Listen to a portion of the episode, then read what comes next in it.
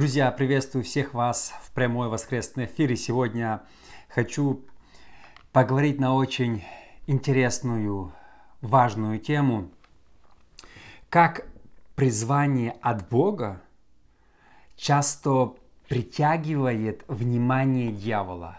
Почему христиане, которые больше служат Богу, чем другими, их больше дьявол часто атакует? Также хочу затронуть э, очень спорную тему. Многие сегодня задают вопросы, почему э, э, происходит война в Украине, эти все атаки. И тоже я в этом вижу как э, прямая атака дьявола. Хочу поговорить об одной истории из Библии, Всегда говорю, чем больше Библии в проповеди, тем более проповедь эффективна. Наша проповедь всегда должна базироваться на Библии.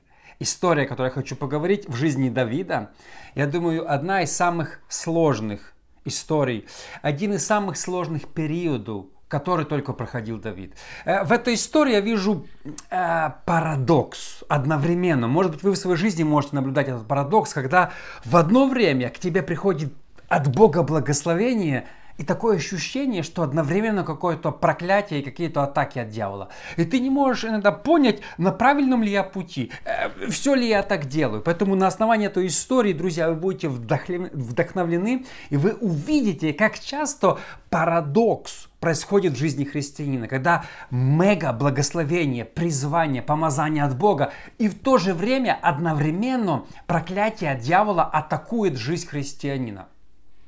Первая паралипоменон, 14 глава, 1, 2, 8, 9 стихи. «И послал Хирам, царь Тирский, к Давиду послов, и кедровые деревья, и каменщиков, и плотников, чтобы построить ему дом. Когда узнал Давид, что утвердил его Господь царем над Израилем, что вознесено высоко царство его ради народа его Израиля. 8. И услышали филистимляне, что помазан Давид в царя над всем Израилем, и поднялись все филистимляне искать Давида. И услышал Давид об этом, и пошел против них. И филистимляне пришли и расположились в долине Рефаимов. Описанная история произошла через пару дней после того, как Давид стал царем над Израилем.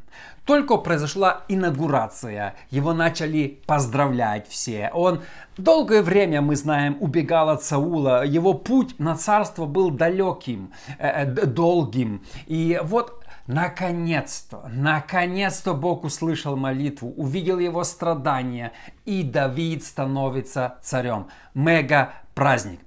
Первая мысль, которую я хочу сегодня с вами поделиться, призвание от Бога, помазание от Бога, оно притягивает благословение в твою жизнь. Если в твоей жизни есть призвание от Бога, Бог будет притягивать благословение. Смотрите, как только Давид написано узнал, что Бог поставил его над царем, сразу Хирам, царь Тирский, послал Давиду послов и кедровые деревья и каменщиков, чтобы построить Давиду дом.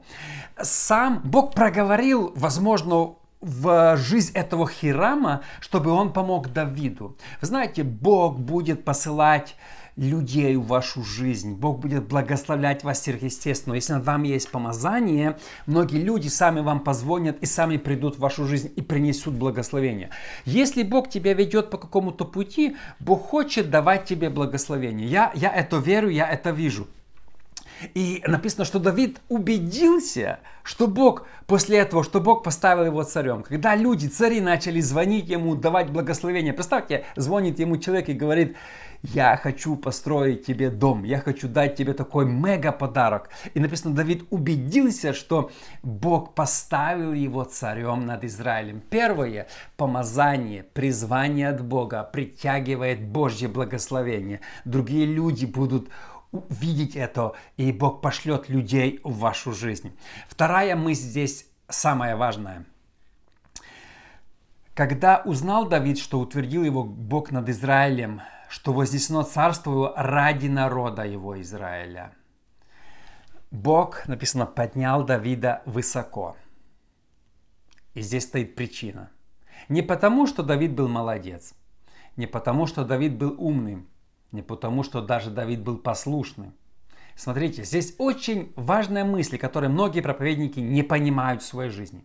Многие э, люди, которых Бог благословил, бизнесмены, они не понимают этого важного принципа. Бог благословил Давида не за красивые глазки. Бог благословил Давида, написано, ради народа своего Израиля – Давид получил благословение не потому, что он был хороший, а потому, что ради Израиля. Бог хотел благословить Израиля. Бог хотел, чтобы в Израиле прекратились войны. Бог хотел, чтобы в Израиле был порядок и благословение. Поэтому Бог благословляет Давида ради Израиля. Здесь важно не попутать. Вы знаете, когда мы часто получаем благословение, мы начинаем думать, что это мы, и это Бог нас. Часто проповедник проповедует, и в его проповеди все «я», а я, а меня Бог, а я, а я сделал, а Бог мне дал, мне Бог, везде я. И это, и это плохо, и это, и, и, знаете, и это может закончиться негативно. Но Бог благословил Давида ради своего народа. Мы часто не понимаем, что Бог дает нам благословение ради других. Бог дает тебе финансы не потому, чтобы ты э, просто шиковал, ходил в Гуччи и, и всем показывал, какой ты крутой. Но мы, ну, мы так устроены люди, это в нашей крови. Как только мы поднимаемся, э, показать всем, что мы крутые. В истории церкви было такое пробуждение, называется квакеры. Квейкер от английского трястись, потому что они тряслись на служении. И они проповедовали и до сих пор проповедуют скромную жизнь. Их женщины одеваются скромно. Им нельзя, чтобы какие-то бренды были написаны на их майках. А, они ведут скромный образ жизни, квакеры. Но, если изучить историю, в Англии и в Америке квакеры были одни из самых крупных бизнесменов. Они держали в свое время пол Англии, это без преувеличения, бизнесами своими. Это были одни из самых богатых людей.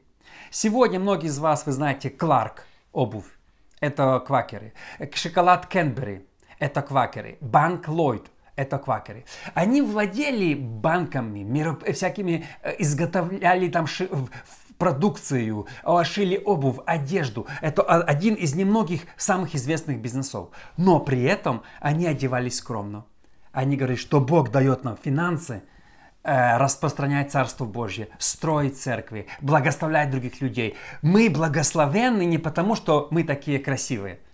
Понимаете, в этот важный принцип. Бог благословляет тебя не потому, что я заслужил уже в конце-то концов. Давид мог сказать, я столько сделал для Бога, я убегал от Саула, я все там это делал для Бога, я заслужил. А Бог говорит, нет, я благословил тебя ради народа моего Израиля, не ради тебя самого, не ради твоего характера, а ради народа моего Израиля. Бог часто дает а, призвание пастору, и пастор думает, что он молодец. У меня сегодня уже 500 человек в церкви, тысяч на церковь. Я крутой, научу вас, как быть крутым. А Бог говорит, подожди, это не ты крутой. Я просто хотел спасти этих людей. Я ради них э, прислал их в твою церковь, чтобы они получили спасение. Не дери носа, то можешь свалиться. Понимаете? Мы перепутали сегодня. Мы часто думаем, что Бог благословляет нас за, за то, что мы умные, грамотные, мы там еще что-то. Бог благословляет тебя ради кого-то. если ты зажимаешь и воспринимаешь все для себя, ты можешь это потерять. У меня в Украине есть несколько хорошо знакомых бизнесменов, крупных бизнесменов. И когда началась война, они начали целые фуры продуктов, генераторы. А, они э, просто, когда я смотрю, это миллионы долларов ведется работа. Они могли бы спрятаться, сидеть и, и ну вот, я такой крутой бизнесмен, там застройщик, там то-то, то-то. Но люди делают для кого-то. Понимаете? Когда Бог тебя благословляет, Он смотрит, как ты будешь поступать с этим благословением. И вот многие достигли и потом потеряли. Еще раз, Бог благословил Давида ради народа своего Израиля. Когда мы присваиваем славу к себе, это прямой путь к падению. Как только ты начинаешь думать, я такой... А, вы знаете, вообще быстрый успех – это проклятие. Я постоянно об этом повторяю. Я сколько видел, если только пастор быстро поднимается, у него церковь растет, через пару лет он упал. Если бизнесмен быстро поднимается, такой, через пару лет он уже в долгах ходит. Если там политик, он так... Если быстро человек поднимается, а, а, он не может справиться. Хендл успех. Справиться с успехом тяжело тяжелее, чем с трудностями. Вот трудности можно проходить хорошо, закаленный, и потом ты получаешь успех, как Давид. Давид, он понял. Если бы он не понял, он бы потерял. Ты трудности проходишь закаленный, а потом тебе дают успех, и ты опа, опа, опа, и ты чух. В 90-х годах, когда началась свобода, я слышал эту историю. Были многие старцы, пятидесятники, которые прошли тюрьмы за Бога. Ух, отстояли. Ну, герои веры. А потом привезли, привезли гуманитарку из Америки, Европы. Они начали ее продавать. Не устояли перед искушением. Вот трудности они прошли, а финансы, вот он пастор церкви, ему привезли там в то время. Я помню, мы строили церковь, и я поехал покупать мебель к одному на миссию, короче. Там я зашел в склад, было диванов, я не преувеличиваю, 200 или 300. И он на ухо мне, этот человек, шепчет цену за этот столько, за этот столько, за этот столько. То есть э, немцы привезли бесплатно, он нам продал. Я заплатил деньги. Я знал, что, что они бесплатно, что это помощь. Но мне нужно было, я заплатил. Понимаете? Один раз я приехал э, Библии покупать. Мы их раздавали бесплатно на наших евангелизациях. И э, они говорят, за каждый Новый Завет там такая-то сумма, это было очень дорого, помню, в те времена. Мы заплатили, мы нашли деньги, собрали в церковь пожертвования. Я приезжаю домой, открываю Новый Завет, а написано Новый Завет братьев Гедеоновых. Пода- э, продаже не подлежит, подарок. То есть американцы им подарили, и они нам продали. Понимаете, и таких было куча концертов. Человек справлялся с трудностями, когда в тюрьме сидел, а когда пришли новые заветы, он думает, так слышь, я могу их продать и заработать на машину, и он их продал. Э, успех очень тяжело, благословение, благословение часто становится проклятием. Вот это благословение еще хуже, чем трудности. Ну, мне бы благословение. Хм, не все могут справиться с благословением. Это благословение это опасность. Вот, вот я вам говорю, успех, хвалят тебя, славят тебя, благодарят тебя, благословение – это своего рода проклятие. Это, как, оно, это огонь. Он может, ты можешь подогреть еду, а можешь дом сжечь. И многие сжигают свой дом, потому что не умеют пользоваться этим огнем. Понимаете, это очень серьезные вещи. Следующая мысль очень важная. Помазание в цари. Представляете, инаугурация. Царь строит ему новый дом. Все приходят, его поздравляют все просто, э, ну, весь народ радуется. Ну, когда даже сегодня происходит инаугурация президента, салюты там, ну, это праздник, это праздник. Праздник, во-первых, в самого президента, в самого царя. И тут кое-что произошло. В день инаугурации Давид еще вечером не, не успел прийти домой, уже первая новость, что царь Хирам будет строить тебе дом, но вторая новость была немножко другой – и услышали филистимляне, что помазан Давид в царя над всем Израилем, и поднялись все филистимляне искать Давида. Представьте себе. А помазание принесло не только благословение, а также новые атаки, новые трудности и новое давление. Помазание притягивает внимание дьявола. Давайте мы посмотрим одну важную деталь. До этого неделю без преувеличения до помазания в цари, где жил Давид? У филистимлян, с Авимелехом. Он даже шел на войну против Саула, помните эту всю историю, Секла и так далее. То есть последние два с половиной года Давид жил у филистимлян. Они его не трогали. Когда Давид был никем, филистимляне были его друзья. Эвимелех, царь филистимский, это лучший друг Давида. И когда его эти военачальники отговорили, он говорит, Давид, ты мой такой друг, я не хочу тебя отпускать. Но военачальники возмущаются, понимаете? Там эта вся история разыгранная была, если почитать главу раньше.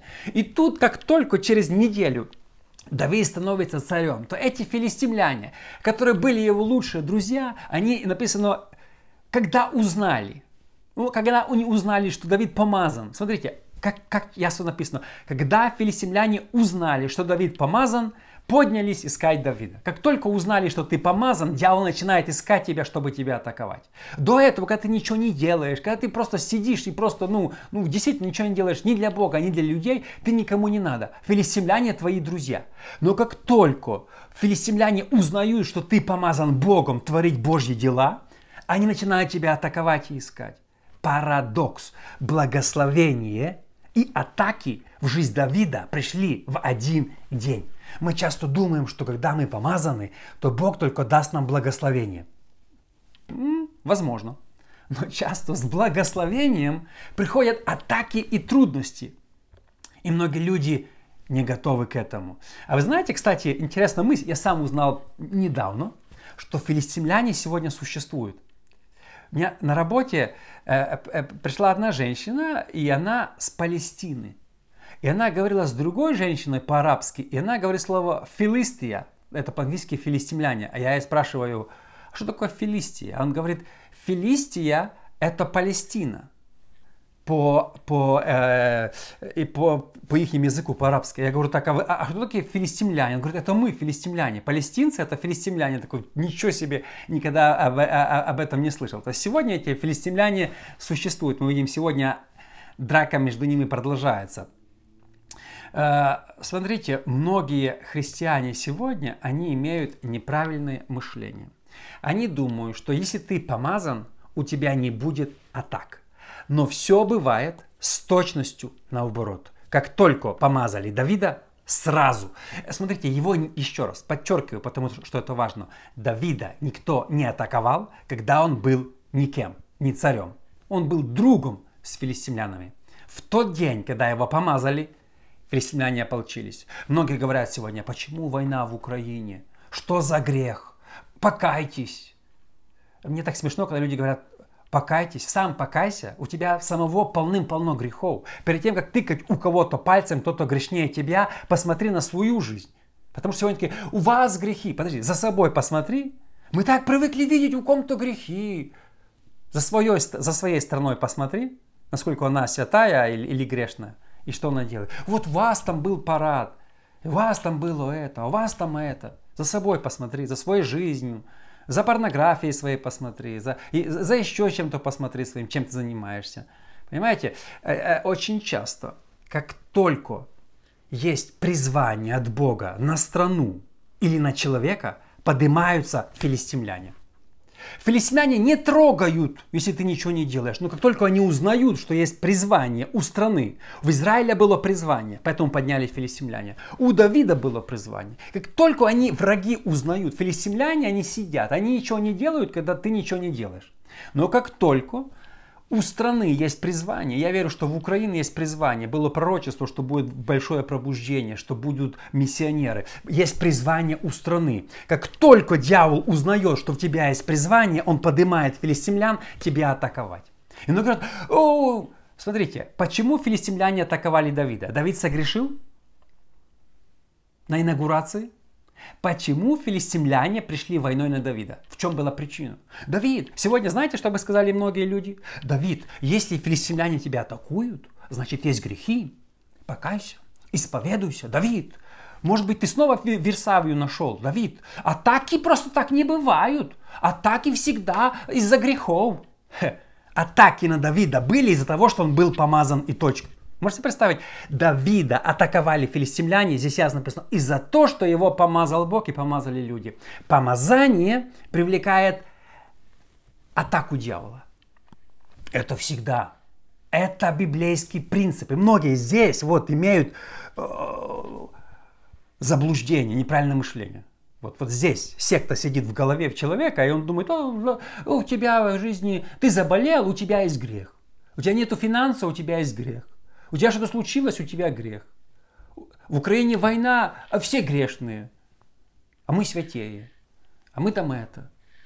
Знаете, люди привыкли тыкать в других пальцами. Но когда в самого что-то случится, резко уже все. Резко все нормально, понимаете?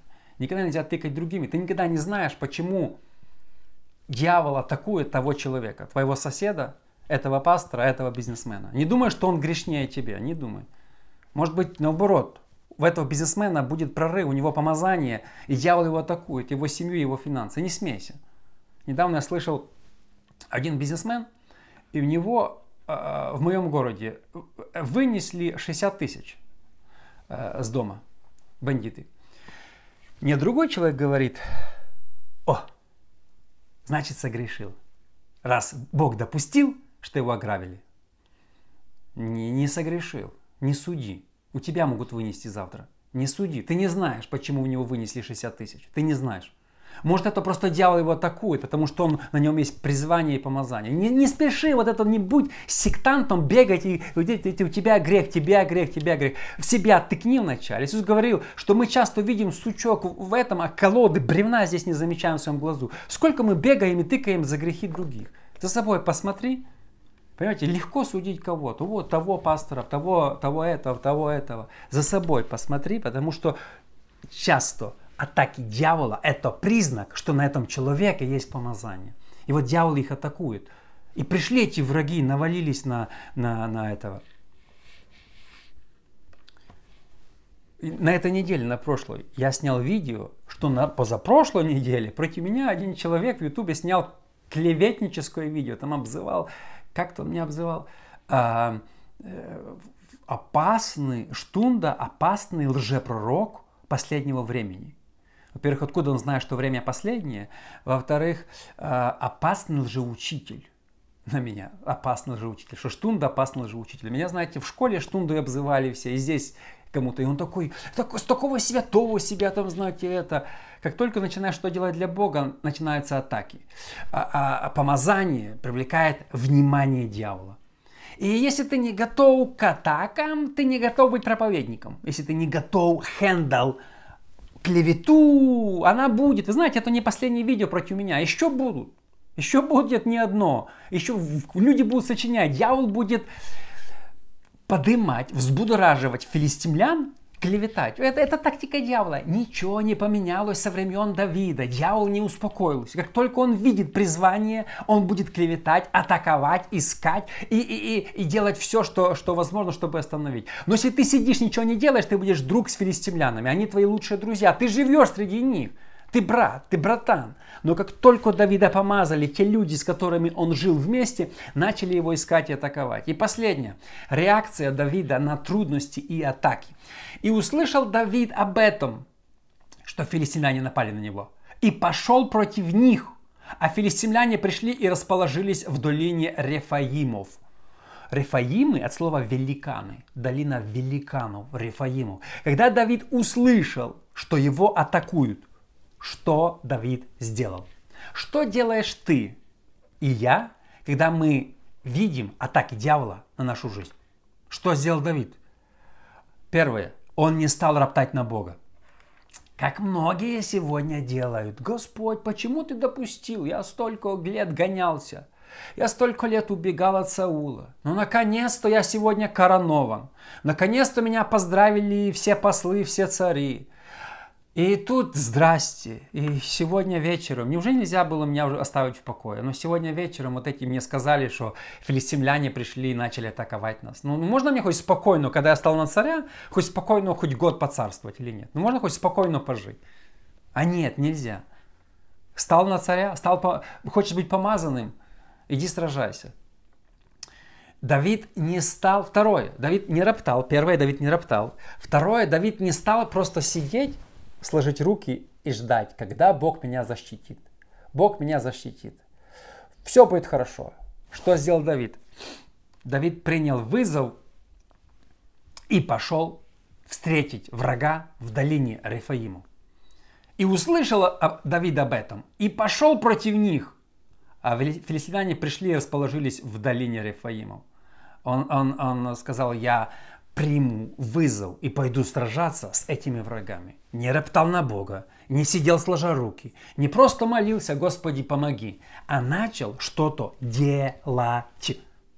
Христиане должны что-то делать. Сегодня растет поколение хлюпиков, которые сидят и ничего не делают, только болтают языками, обижаются на Бога, и а почему Бог допустил. И вообще мы поколение сейчас – вот наше поколение, самое, э, это поколение христиан-бездельников. но это грубо звучит, но это так. Э, сто лет назад христиане трудились, работали.